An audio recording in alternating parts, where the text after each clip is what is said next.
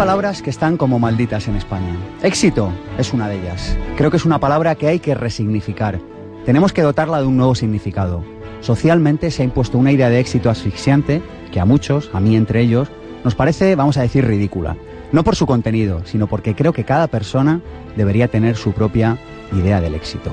Hay otra palabra que no suele caer nada bien. Es la palabra liderazgo. Suena a cháchara de consultor, suena a bla bla bla, suena a una persona que va a una empresa a decir cómo se tienen que hacer las cosas. Suena a libro de empresa no aburrido, sino aburridísimo. Suena a jefe de ordeno y mando. Y sin embargo, a mí liderazgo es una palabra que me parece imprescindible, me parece necesaria. Me parece muy importante aprender a ser buenos líderes y a rodearnos de buenos líderes. Una cosa es ser jefe y otra cosa es ser un líder. Y nuestra sociedad, hoy por hoy, tiene un grave déficit de liderazgo. Así que de esto vamos a hablar hoy. Hoy vamos a hablar de qué supone realmente liderar y sobre las claves para liderar un equipo que funcione. Atención, un equipo puede ser su comunidad de vecinos, el equipo de fútbol de su barrio o quizás su pequeña panadería o ferretería en la que usted trabaja. Mi nombre es Sergio Fernández y esto, ya lo saben, esto es una manera de ver el mundo, esto es una forma de estar en la vida, esto es pensamiento positivo.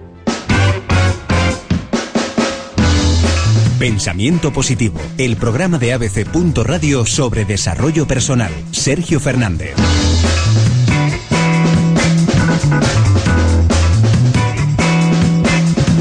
¿Cuántos de ustedes sienten que les cuesta llevar una familia, criar a un hijo, trabajar con un compañero en el día a día, en su oficina, en su trabajo, o tomar decisiones con su pareja? ¿Y a cuántos de ustedes no les gustaría conocer unas claves prácticas para mejorar radicalmente las relaciones en su casa, con su pareja, con su hijo, con sus compañeros de trabajo.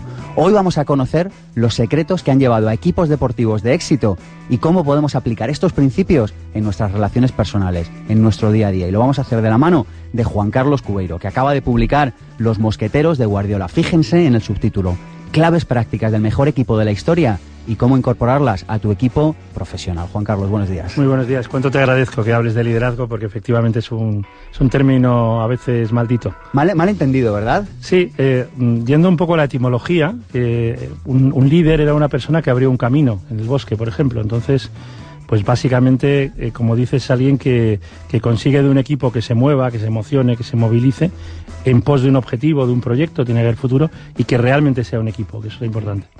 Pues de esto vamos a hablar hoy, de las claves para liderar un equipo y de las claves para ser un líder, con quien hablaremos posteriormente en la tertulia con Pilar Jericó. Buenos días. Hola, buenos días. Eh, bueno, ¿y de qué hablaremos en tu sección? Hoy tenemos la aventura de conocerse. Sí, vamos a hablar de la amistad relacionada con el liderazgo. Muy bien. Y tenemos a oyentes que han venido al estudio porque han llamado al 900 106 106, donde también nos pueden llamar para formular cualquier pregunta a Juan Carlos Cubeiro o a contarnos cómo lideran su equipo.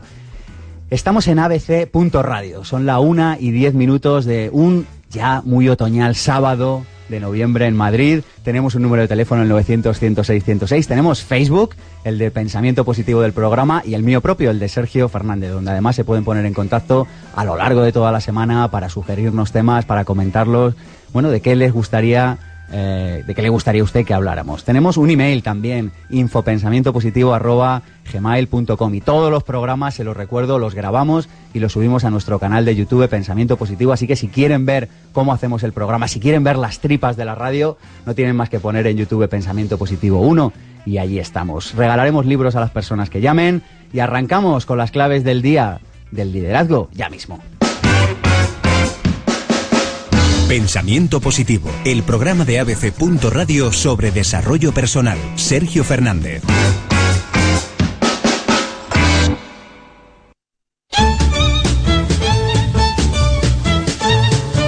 El ser humano es un ser social y como tal tiene que tratar con personas. La clave es saber cómo sacar el mejor, la mejor clave, ganar, ganar y cómo crear sinergias. ¿Qué es el liderazgo? Pues bien, el, liderazgo se podría definir algo así como influir positivamente en los demás para lograr que las cosas sucedan, para lograr que los problemas se resuelvan, para lograr que todos evolucionemos mejor como seres sociales que somos. Fíjense, Juan Carlos Cubero, en su libro Los Mosqueteros de Guardiola, habla de las seis cualidades de los líderes sabios. Y dice, la primera, saben juzgar la bondad de sus decisiones y para ello se basan en el valor de la experiencia. Dos, Saben destilar la esencia, centrarse en aquello que es más importante, anticipar las consecuencias. Ven los árboles y ven el bosque al mismo tiempo. Qué bonito esto. Tres, saben crear contextos comunes en los que abundan las oportunidades para todos y lo hacen a través de la comunicación, las relaciones interpersonales y compartiendo información. Cuatro, la cuarta clave de los líderes sabios. Saben comunicar lo más importante de forma que todos lo entiendan con claridad. Cinco, saben ejercitar el poder político, animando a los suyos a actuar. ¿Por qué? Porque los conocen bien, tanto sus puntos de vista como sus emociones. Y esta es otra de las palabras clave de la que hablaremos luego, las emociones en el liderazgo. Y sexto, saben elevar la sabiduría de los demás, desarrollando su talento. Por eso son líderes capacitadores, son líderes coach. ¿Quieren saber más? Yo también. Arrancamos la entrevista con Juan Carlos Cubeiro.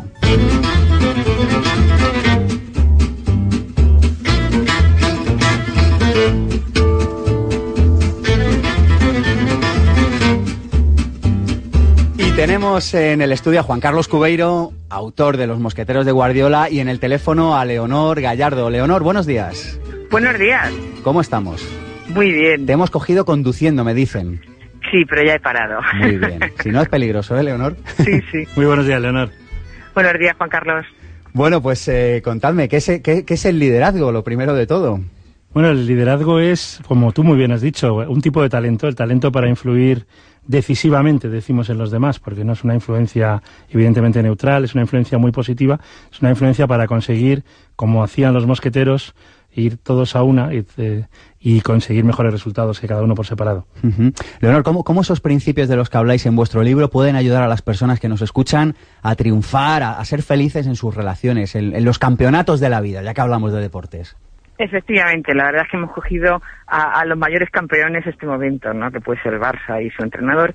Y sobre todo esta figura que está un poco olvidada, el ser un mosquetero. ¿Qué es ser un ser un mosquetero? Pues eh, nosotros hemos querido hacer un tributo a esas personas que sobre todo eh, eh, tienen esa humildad, esa humanidad, esa generosidad que tienen los mosqueteros, eh, el honor que es tan importante a veces, eh, que, que a veces los perdemos alrededor de, de- de- conseguir un objetivo, y sobre todo, bueno, la aventura, ¿no? Que realmente en estos momentos en España, ¿no? Tal y como nos encontramos, pues eh, hay que aventurarse y no tener miedo.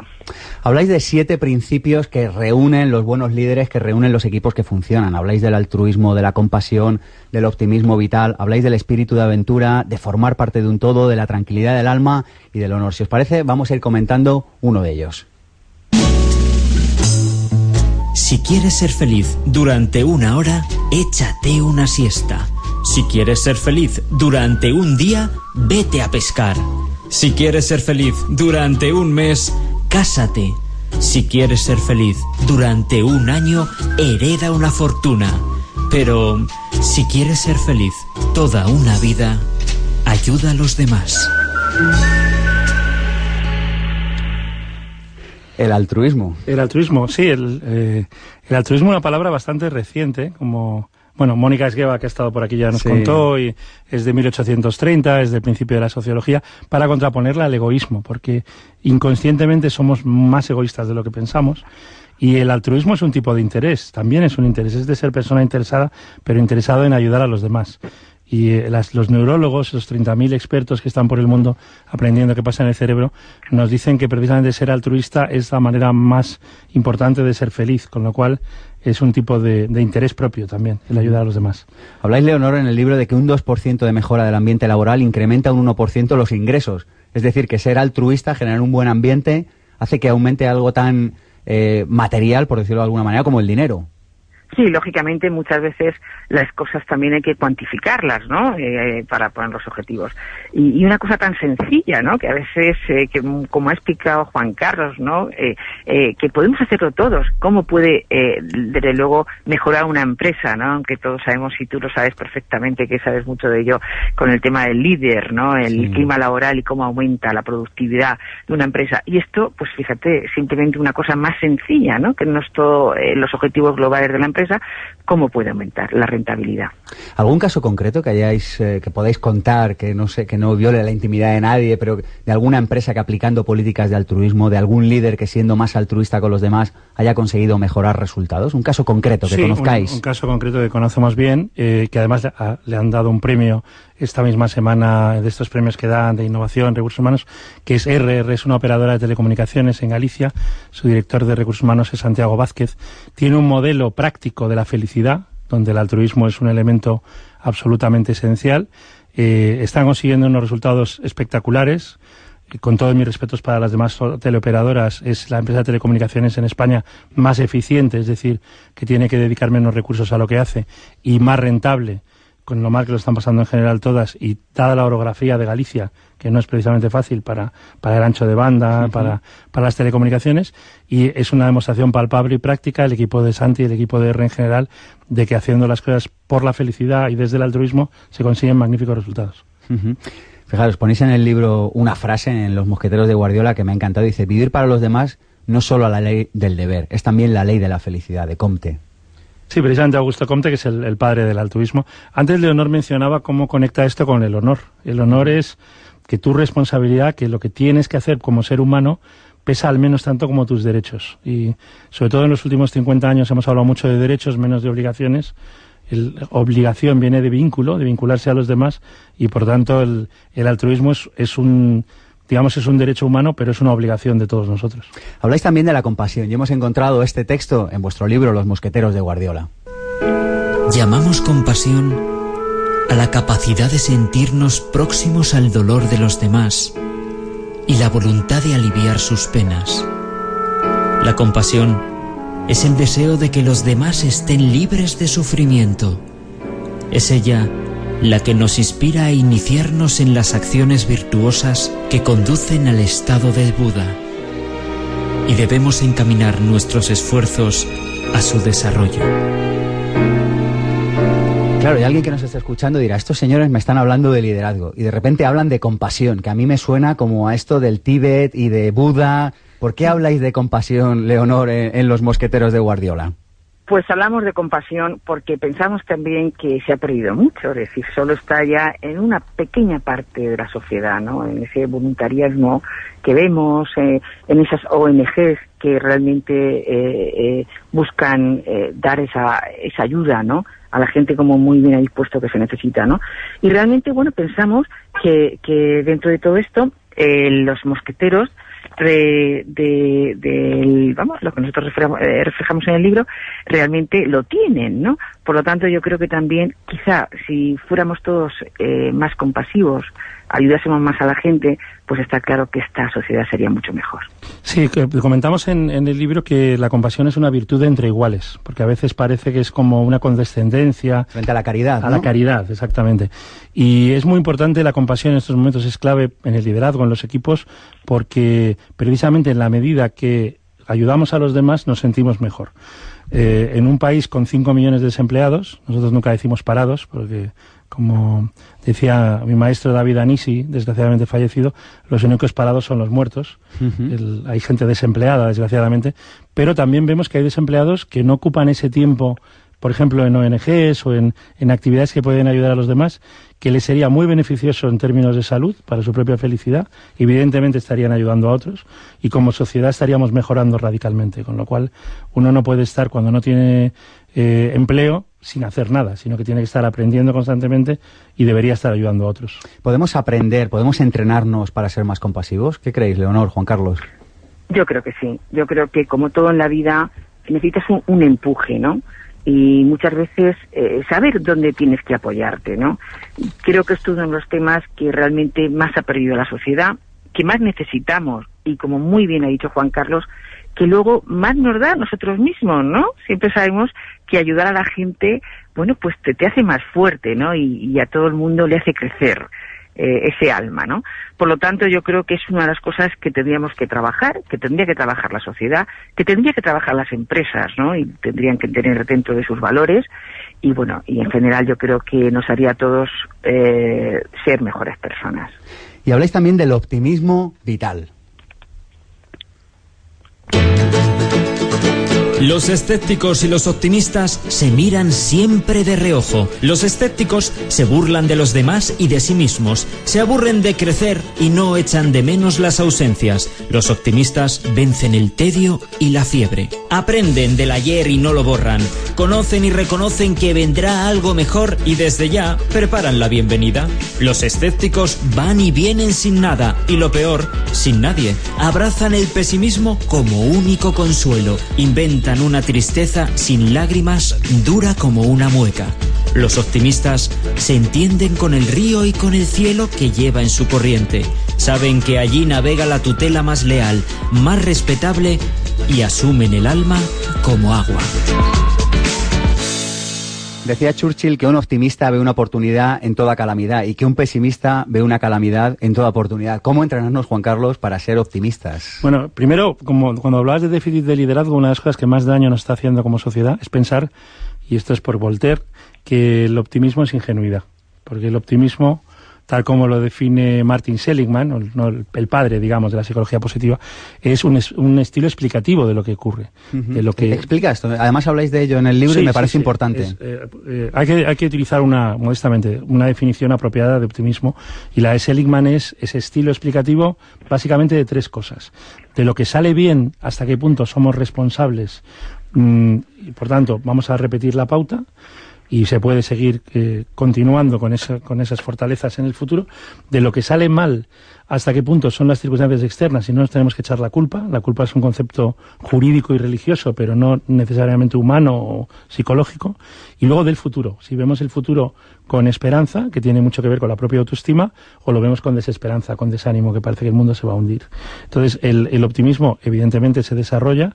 Lo que Seligman nos ha enseñado es que inconscientemente hemos desarrollado, más que menos, o hemos aprendido el pesimismo, por tanto, que esto es un desastre, que la prima de riesgo, que no sé qué, y seguro que luego nos contará Pilar que acaba de llegar de Argentina, yo la semana pasada desde México, ves países donde hay muchísimas más dificultades y están mirando el futuro con muchísimo más optimismo que la vieja Europa. Leonor, ¿optimistas o realistas? Yo, sabes, tengo un blog que se llama Pensamiento Positivo y una de las consultas más frecuentes que me llegan, y esto es verdad, es, oye, pero tú, tú no eres realista, tú no, no pones los pies en el suelo, tanto optimismo. ¿Hay que ser optimistas o realistas? ¿O es una pregunta que ya de por sí es fallida, Leonor? Yo eh, creo que, optimistas, no cabe duda. Y sobre todo en el deporte, ¿eh? no, no, olvidemos que el libro hmm. eh, de los mosqueteros de Guardiola va, dedicado al, al, deporte y al mundo de fútbol, ¿no? Está comprobado que cuando tú estás convencido de que lo puedes conseguir, al final lo consigues. Y entonces tienes que intentar utilizar todas las herramientas posibles.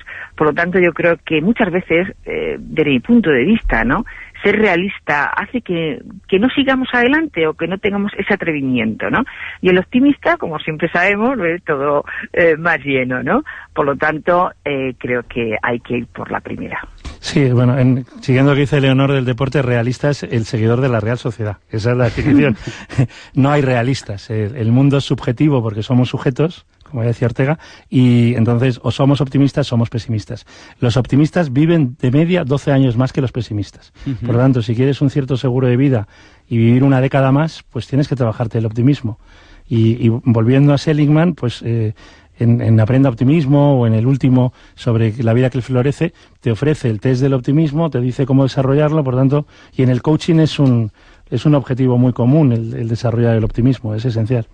Personas tónicas y personas tóxicas. Pero antes de que me expliquéis la diferencia, tenemos un número de teléfono, el 900-106-106 y un email, 900-106-106 y un email, infopensamientopositivo arroba gmail.com. ¿Nos quieren contar cómo lideran, qué, qué sé yo, quizá el equipo de deportes de su barrio, quizá su empresa, su pequeñita empresa, cómo hacen para liderarla, su familia, a lo mejor son un buen líder familiar. ¿Quieren contárnoslo? Pues en el 900, 106, 106 les atendemos y además se llevarán de regalo un ejemplar de los mosqueteros de Guardiola. Personas tónicas, personas tóxicas. Bueno, personas tónicas, personas tóxicas. Las personas tóxicas son las que nos elevan la presión arterial, sanguínea y sobre todo arterial, y reducen una década, diez años la esperanza de vida, básicamente porque, porque esa presión arterial, pues, evidentemente te eleva la tensión y te puede provocar. Eh, decías, aplicar esto a, la realidad de cada uno. Según Iñaki Peñuel, el profesor de Alcalá de Henares, el 38% de nuestros jefes son tóxicos. Casi 4 de cada 10 hacen estas cosas. ¿Qué es un jefe tóxico? Pues un jefe... un líder tóxico. Un jefe este que te... No, no es un líder, como decías, es un jefe. Es un jefe que te cabrea y que te cabrea porque es tramposo, porque es cambiante, porque tiene salidas de tono inesperadas, porque te engaña. Todos sabemos realmente lo que nos cabrea. lo que es un drama es que cuatro de cada diez lo sean y que muchas veces la crisis sea esa excusa para que los jefes tóxicos digan, no, es que esto no es una democracia. No, tampoco tiene que ser una tiranía. Una organización es una meritocracia. ¿Qué hay que hacer cuando estamos, Leonor, Juan Carlos, en una organización con un jefe tóxico? Es decir, con en una organización en la que hay ausencia de liderazgo. Pues lo primero si podemos quitárnoslo de encima, ¿no? Pero efectivamente... Como Pero no hay punto medio, no, no intentamos arreglarlo. No, no, eh, yo creo que en estos momentos ya, ya han tenido su tiempo, han tenido su tiempo de preparación, pero yo creo que también es muy importante con lo que habéis dicho, eh, eh, con estos jefes tóxicos y con las personas tóxicas que tenemos alrededor de nuestra vida, ¿no? Sobre todo lo que tenemos que aprender, y, y yo a mí me ha pasado a veces tener jefes tóxicos, es lo que nunca debería hacer en mi vida. Es decir, en el momento que, que realmente tú lideras un equipo, has aprendido a lo más importante, a lo que no se debe hacer, ¿no? Por lo tanto, yo creo que, que, Sergio, eh, por desgracia, ¿no? En, en, la sociedad actual que hay que tomar esas decisiones con liderazgo real, que, que tenemos eh, eh, jefes que realmente pues no sacan lo mejor de esas personas, que es lo que yo pienso que es el liderazgo, ¿no? Sacar el partido de las personas, ¿no? Lo mejor que tiene cada uno. Pues yo creo que en estos momentos esas personas ya no quieren cambiar y es muy difícil. Yo creo que desde mi punto de vista, si pudiéramos, pues lógicamente hacer una selección y fuera y, echarlos fuera, porque realmente eh, enferman, entre comillas, a toda la gente que tienen alrededor. Por ejemplo, un consejo práctico en línea con lo que está diciendo Leonor Gallardo es no comer con alguien que consideras tóxico, porque los médicos intuyen, todavía no tenemos datos científicos, que comer con alguien tóxico es fatal desde el punto de vista de la digestión, de fatal. Entonces, casi en esto mejor solo que mal acompañado. Comer algo, si puedes, con gente alegre, positiva, eh, optimista, pero no comas con, con, agoreros porque es horrible. Otra de las claves que mencionáis es el espíritu de aventura. La gente está siempre culpando a sus circunstancias por lo que son. Yo no creo en las circunstancias. La gente que sale adelante en este mundo es la gente que se levanta y busca las circunstancias que quiere. Y si no las puede encontrar, las crea. Sí, la aventura. Como antes decía Leonor, estamos, tenemos que reivindicar la aventura. Este es un momento fascinante. Ya no es una crisis. ¿Verdad, Leonor? Es un cambio de sistema, es un cambio de un modelo. Un cambio de modelo, ¿verdad? Y mientras antes nos demos cuenta, antes Empezamos podremos trabajar bien.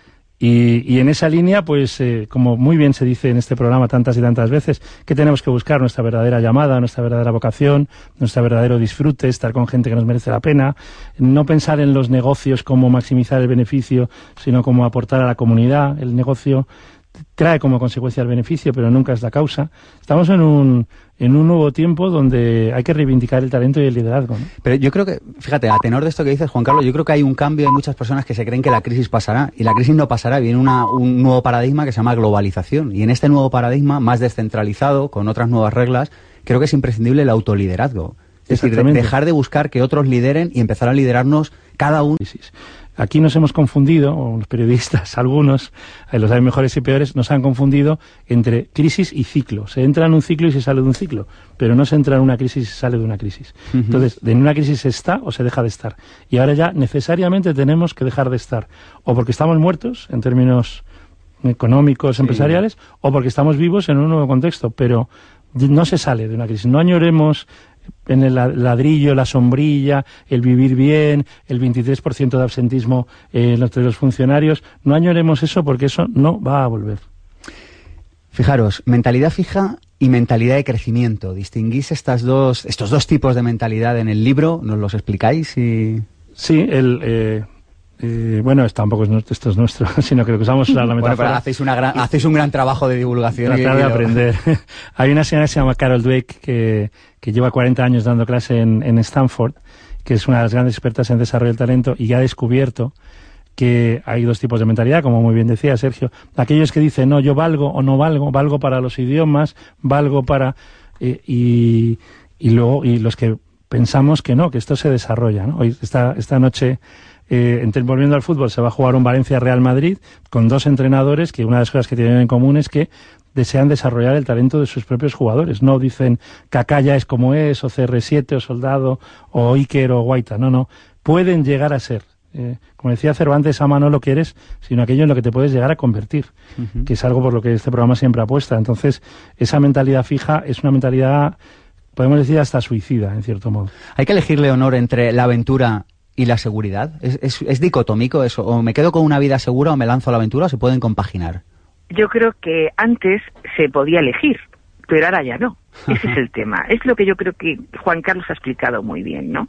El modelo, es decir, que no estamos en una crisis, que el que siga pensando en eso, el que siga pensando que quiere ser funcionario, ¿no? Yo creo que es la universidad, cuando me llegan los alumnos digo, si es que esto ya ha pasado, esto ya no va a existir nunca más.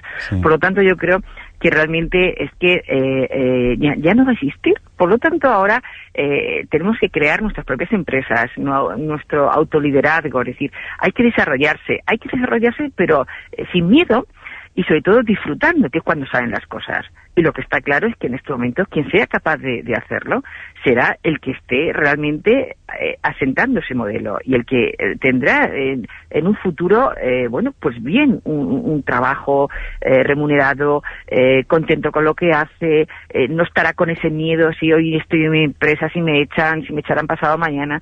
ahora mismo, desde luego, hay que tener ese espíritu de aventura y bueno, ¿qué pasa? Si al final, ¿qué puede pasar? ¿Que nos equivocamos? Pues no pasa nada, volvemos a comenzar, ¿no? Que eso es lo que están muy acostumbrados y siempre hablamos de, los empresarios en Estados Unidos, ¿no? Entonces, por lo tanto, yo creo que en este momento la seguridad no te lo puede dar nadie. Fíjate, hablas de esto de Estados Unidos y, recogéis en, en, vuestro libro, en Los Mosqueteros de Guardiola, un testimonio de Rojas Marcos, del psicólogo, que dice que ser optimista está mal visto en España, mientras que ser pesimista está mal visto en Estados Unidos. Sí, tenemos la suerte de coincidir con Luis de vez en cuando, ojalá sea con más frecuencia, pero él que, tiene en Nueva York que tratar personas con problemas de salud mental muy graves, vuelve a, la que siempre será su tierra, su querida España, y se sorprende de esto, de que estamos lamentándonos de cosas que verdaderamente, pues eso, lo de esta semana de la prima de riesgos. ¿Quién conoce a la prima de riesgo? Si al final es un juego financiero, más o menos, y parece que es el apocalipsis, eh, pues eh, no, no tiene ningún sentido, no tiene ningún sentido. Leonor, muchísimas gracias. Hemos leído con interés, con atención y con placer Los Mosqueteros de Guardiola y esperamos que otro día te puedas venir por aquí a, formar parte de esta tribu de pensamiento positivo presencialmente. Te seguimos, te dejamos que sigas viajando. Pues gracias a ti, Sergio, por tu ayuda y nada, voy a seguir trabajando. Muchas gracias. Pasamos a la tertulia con Pilar Jericó, que la tengo aquí ya deseando participar, se muerde la lengua porque quiere entrar, así que vamos ya a la tertulia.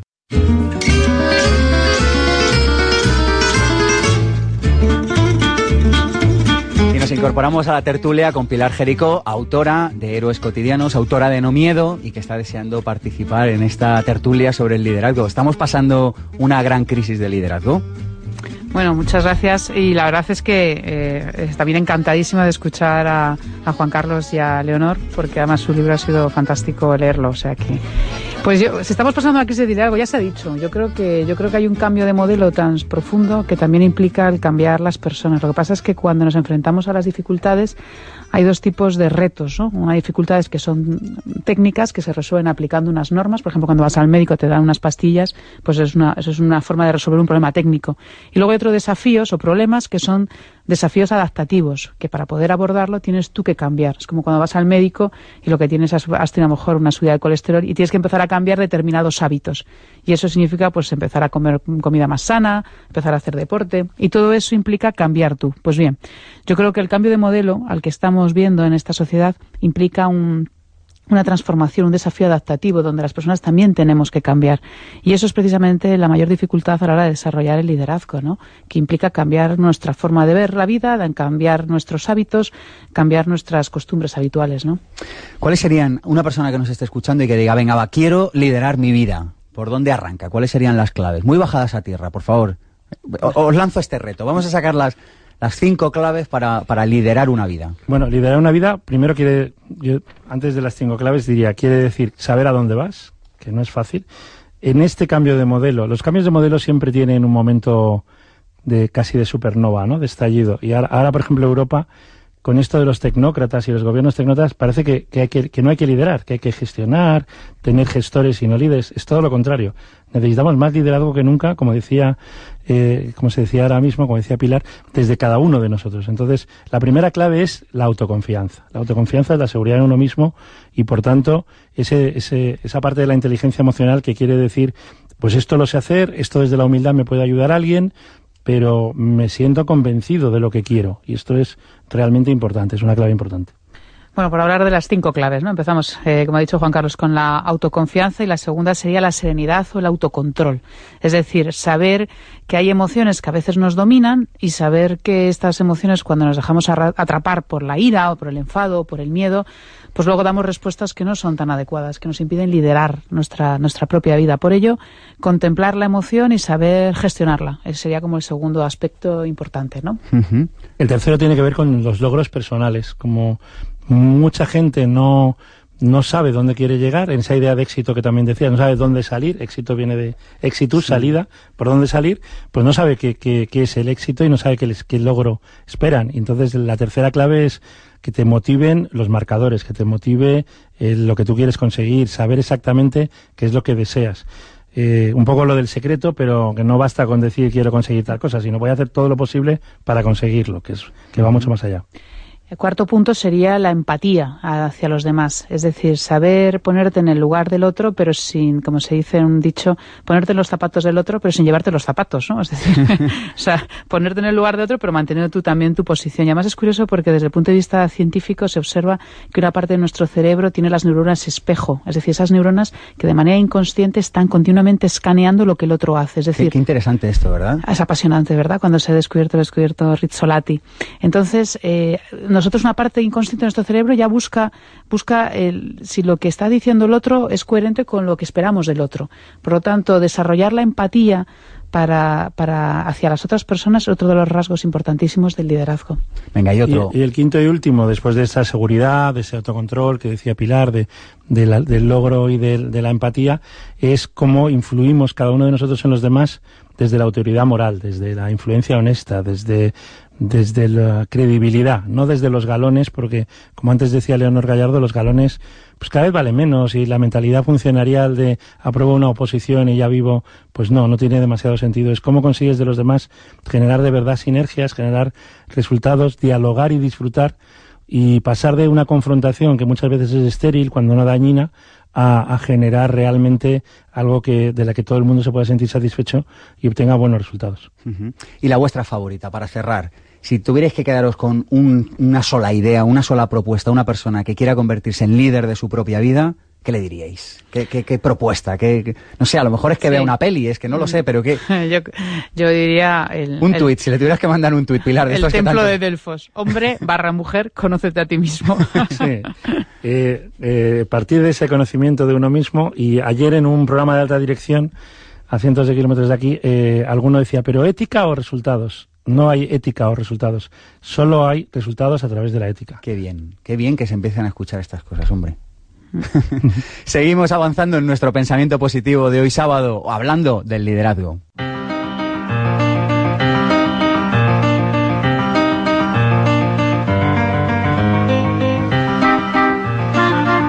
Y seguimos con nuestra sección, la aventura de conocerse con Pilar Jerico. Y hoy nos va a hablar de la amistad vinculada al liderazgo. Sí, efectivamente, porque además al hilo del libro de, Juan Carlos y de Leonor de los, de los mosqueteros de Guardiola, sí que se observa que parte del liderazgo se apoya en la amistad, es decir, los buenos líderes tienen buenos amigos. Y, y, esto no es, no es casualidad, ¿no? Cuando el otro día estábamos hablando de la parte heroica que todos llevamos dentro y se ve en las películas, se ve en el cine, lo que es interesantísimo es observar que para que todos los héroes en la mitología, en los cuentos, a lo mejor algunos tienen maestros, otros no, pero lo que siempre tiene un héroe o una heroína es amigo. es decir, la amistad es uno de los, de los aspectos más importantes para desarrollar el potencial que nosotros tenemos dentro e incluso para desarrollar ese, por supuestísimo, ese liderazgo. ¿no? Hay distintos estudios que lo han demostrado. Por ejemplo, Amy Werner, que fue una autora que estuvo investigando durante 32 años en una isla de Hawái, que era lo que caracterizaba a aquellos chavales que tenían una vida en condiciones nefastas de nacimiento, eh, quiero decir, en, condiciones muy pobres, porque había determinadas personas que eran capaces de sobreponerse y tener una vida, digamos, digna. y se autolideraban, podríamos decir. Sí, que se autolideraban y que tenían, y que tenían capacidad de influir en terceros de una forma positiva, siempre positiva. Cuando empezó a estudiar qué era lo que les caracterizaba a personas, ya digo, de, infancias, de familias eh, rotas y situaciones muy complejas, todos ellos tenían algo en común, que era una persona en que habían creído en él y que le querían tal cual era, un amigo. Es decir, para desarrollar esa resiliencia y para desarrollar la capacidad de poder autogestionarnos, autoliderarnos, tenemos que tener una persona que nos haya querido, que nos quiera como somos. Pero, pero claro, es que esto eh, eh, puede dar lugar a la desesperanza, Pilar, porque ¿y si hay alguien que nos está escuchando y dice, pero yo no tengo nadie que crea en mí? Que lo busquen. Los amigos se, se, conquistan, se buscan, se generan emociones positivas, como decía Pilar, y, y te generan en ti emociones positivas. Claro, porque lo, pero me entiende, porque si no nos puede llevar la desesperanza. Yo no tengo nadie que crea en mí, luego me voy. Mm, yo no estoy tan segura. Yo creo que todos, de una forma u otra, a veces, aunque sea un familiar, un, un, un amigo de algún lugar, creo que nos quieren o nos quieren de la manera adecuada para poder desarrollarnos. Y como dice si no Juan Carlos, se buscan. Porque yo... tampoco es quedarse cruzados de brazos ¿no? y esperando que te venga el amigo. Sí, perdona que me meta en esto, pero no, claro. hay, un, hay un, un, libro clásico de la sociología que es de Robert Putnam, Solo en la bolera, de cómo el individualismo, por ejemplo, ha hecho que en Estados Unidos, que admiramos muchas cosas de Estados Unidos, pero también tiene lo suyo, hay gente que va a la bolera a jugar solo, pues que yo creo, vamos, no soy muy de bolos, pero no creo que, que, tenga mucho interés jugar solo. Si hay otro al lado que está jugando solo en la bolera, ponte a hablar con él, empieza a jugar juntos, porque el deporte y el juego siempre tiene mucho que ver con, la, con hacer cosas juntos, y oye, pues empezará seguramente a, a generar una amistad. Uh -huh. Sí, además lo que sí que es interesante que la mayor parte, por ejemplo, en, en Occidente el 25% de la población se considera que está sola. Entendiendo y por soledad. Una soledad no deseada, una soledad en la que, bueno, pues me gustaría estar con más personas. Por lo tanto, yo creo que aquí en el tema de la amistad hay que desarrollar la proactividad. Igual que en el liderazgo hay que desarrollar la proactividad, en la amistad también hay que desarrollarla. Y por una cuestión no solo de liderar nuestra vida, sino de felicidad, ¿no? Porque ya que mencionábamos, ahora Juan Carlos decía, en Estados Unidos, en un estudio que se hizo, que hizo Bart, descubrió que había más probabilidades, había un 60% de probabilidades de ser más feliz aquellas personas que reconocían que tenían de 5 a seis amigos a los que podían contarle algún problema que hubieran tenido. Uh -huh. O sea que la amistad está relacionada con muchos otros elementos, ¿no? Incluso con la salud, me comentabas antes fuera de antena. Sí, incluso con la salud. Por ejemplo, una de las investigaciones más curiosas que se han hecho en, se han hecho en Australia, en la Universidad de, de Fielder, decían que de 1.477 personas que se estudiaron que estaban en, que vivían, bueno, pues ya eran longevos, ¿no? Gente de más de 70 años que vivían en residencias, durante 10 años estudiaron de qué dependía la longevidad de estas personas. Pues bien, en un estudio digo, de los más serios que ha habido, se ha descubierto que había el 22% de las personas que tenían un amigo, y no era familia necesariamente, ¿eh? era un amigo, tenían muchísima mayor longevidad que el resto. Es decir, que la salud eh, se ve no solo la salud desde los aspectos que ya se han mencionado anteriormente, sino también de nuestra longevidad. Es decir, tener amigos es un exilir extraordinario para ser más longevos. O sea, que si queremos liderar nuestra propia vida, hemos de tener buenos amigos. Y la siguiente pregunta lógica parece ser que es, oye, ¿cómo reconozco un buen amigo? Bien, a mí me gusta mucho la frase de Josep Pla, ¿no? que dice, hay amigos conocidos y saludados. saludados. Sí. Entonces, vamos a ver, un buen amigo, ¿cómo se reconoce un buen amigo? También creo que hay momentos en los que eh, a veces la amistad se ve como esos amigos de toda la vida, ¿no? Y no tienen por qué ser amigos de toda la vida. A veces un buen amigo es alguien que te has podido encontrar y ha habido una química, ¿no? Yo creo que una de las características del amigo es que te acompaña en un momento que puede ser toda la vida, unos años o unos minutos, pero hay un acompañamiento. Un segundo aspecto importante, que además eso ve muchísimo para desarrollar el liderazgo, es que te confronta. Es decir, escucha, pero no te hace caer en la queja, sino que te confronta a tus propios límites. A eso hay que ser valiente, evidentemente. Uh -huh. que es más fácil llevar la razón que no, no enfrentarse, ¿no?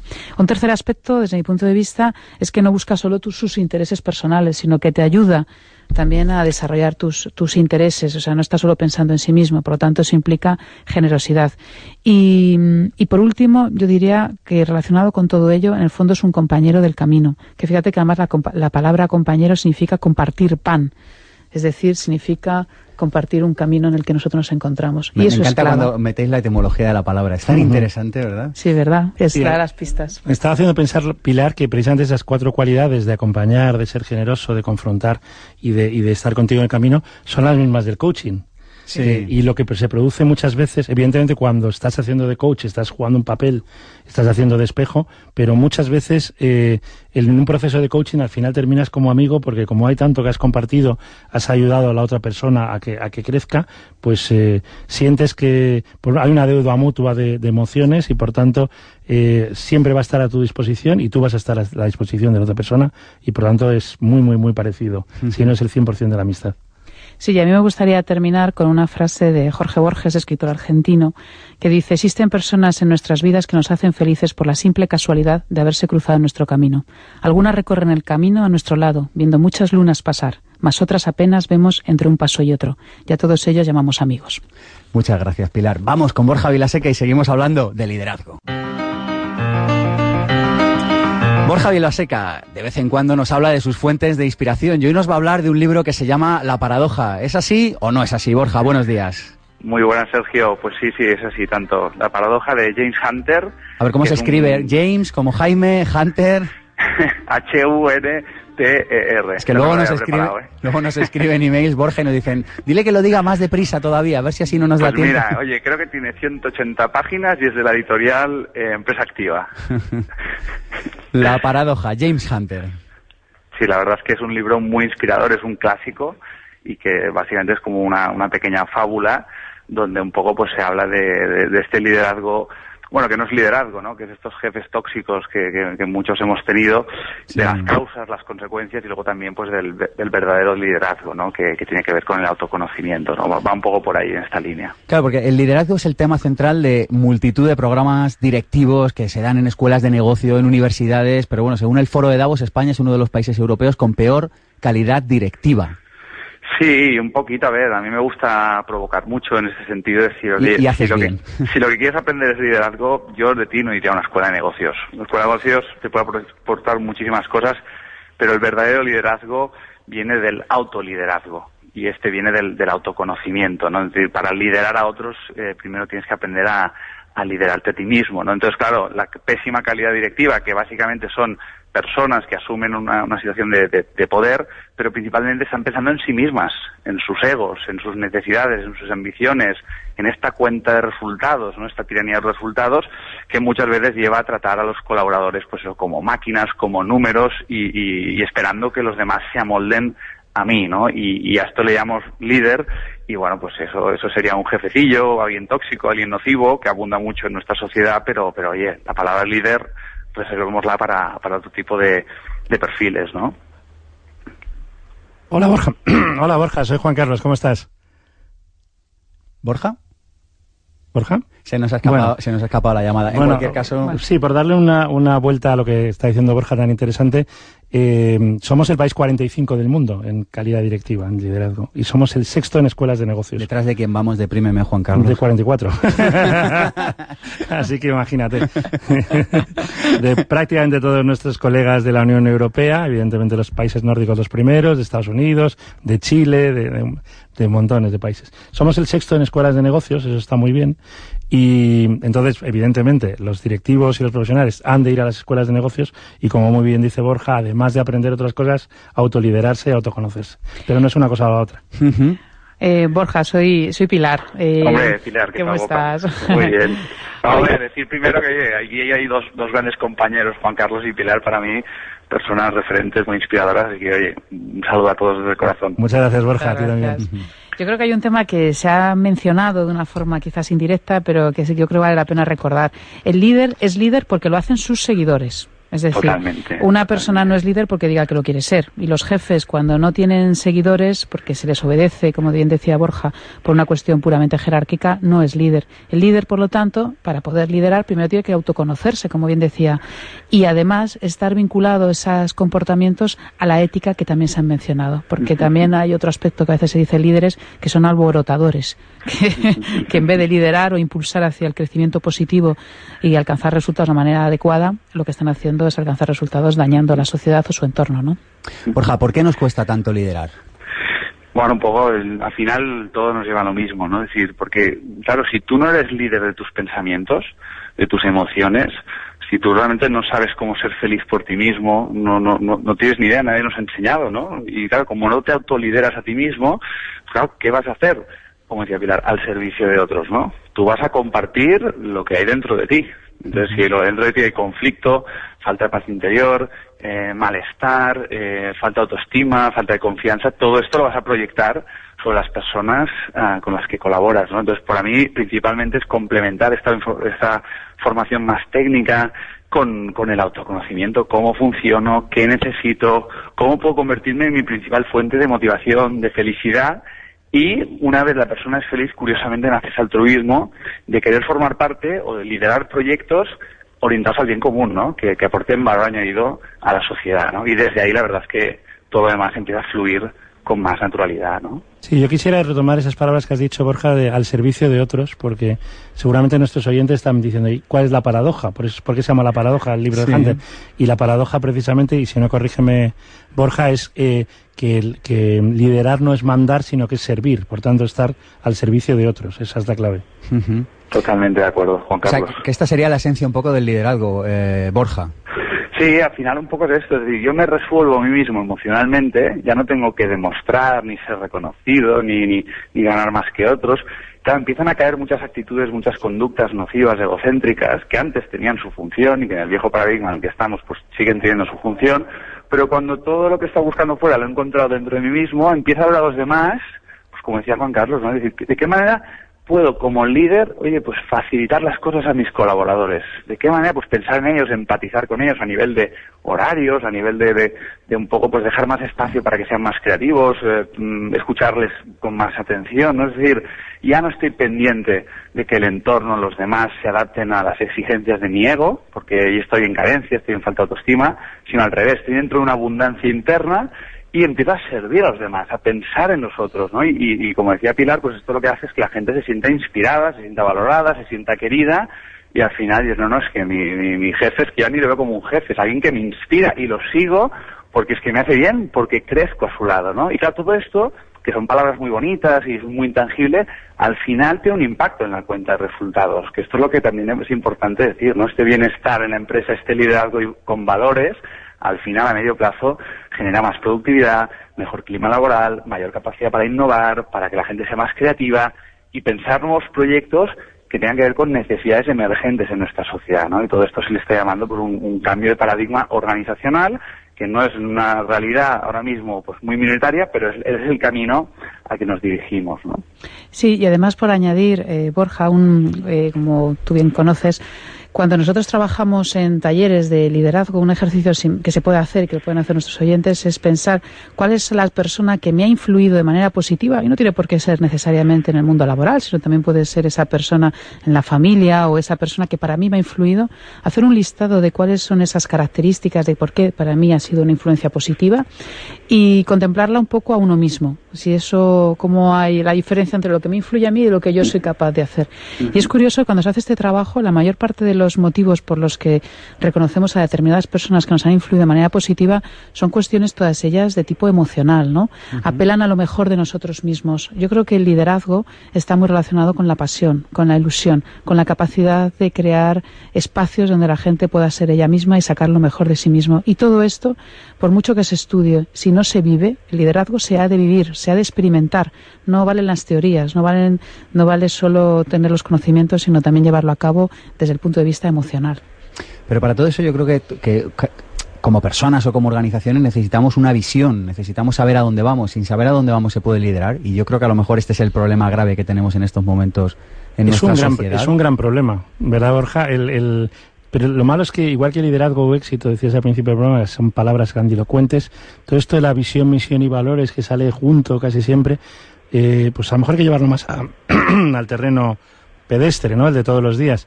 Que, gracias. Que es el, ¿Qué queremos hacer con nuestra vida? Si es que si nosotros no controlamos nuestro destino, como decía algún experto, pues alguien lo va a hacer por nosotros. Entonces, ¿qué queremos hacer con nuestra vida? Esa visión de futuro es a dónde queremos llegar. Esos valores es qué es importante para nosotros, qué valoramos, tan simple como qué valoramos, y cuál es nuestra misión, nuestra vocación, nuestro componente de servicio y de aportación en esta comunidad humana. Entonces, eh, visión, misión y valores son cosas muy simples, son cosas insustituibles y que cualquier líder, cualquier persona que aspira a liderarse a sí mismo debe tener. Y un ejercicio piensa cómo te gustaría verte de aquí a un año, de aquí a cinco años, de aquí a diez años. Y ahí podemos empezar a trabajar sobre la visión personal. Borja Vilaseca, muchísimas gracias por aportarnos tu punto de vista con tus fuentes de inspiración hoy con la paradoja de James Hunter. Un placer, Sergio. Hasta dentro de poco, Borja. Un abrazo. Un abrazo. Pilar, Juan Carlos, mil gracias. Volvéis, Uno- a, hacer, volvéis a una- hacer doblete. por Una cosa, ¿cuándo se presenta El Sorprendedor, que es un libro excelente? Mil gracias, eh, Juan Carlos. Este eh, día 24, jueves a las 7 de la tarde en Madrid, en la calle O'Donnell número 10, estaremos allí en la presentación del libro, que además estará Pilar Sí, también. sí, ahí estaremos, me hace muchísima Y tú, Juan. Carlos, porque Yo estás porque estoy en fuera. Barcelona, estoy fuera, desgraciadamente. Pues muchas gracias por venir y hasta dentro de muy poco. Gracias.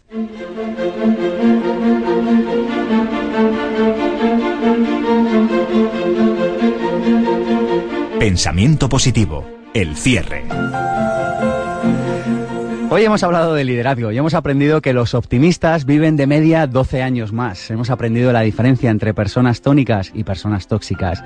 Hemos recomendado un libro, La paradoja, de James Hunter. Y hemos aprendido las claves para liderar tu propia vida. Tres de ellas, la autoconfianza, la serenidad y la empatía. Este programa no sería posible sin Saray Alonso, sin Ada García Koch, sin Armando Mateo, sin Alberto Peña, sin Víctor San Román, sin Cristina Serrato y por supuesto en el día de hoy sin Juan Carlos Cubeiro, Pilar Jericó y Borja Vilaseca. Soy Sergio Fernández y como cada sábado estoy aquí en Pensamiento Positivo.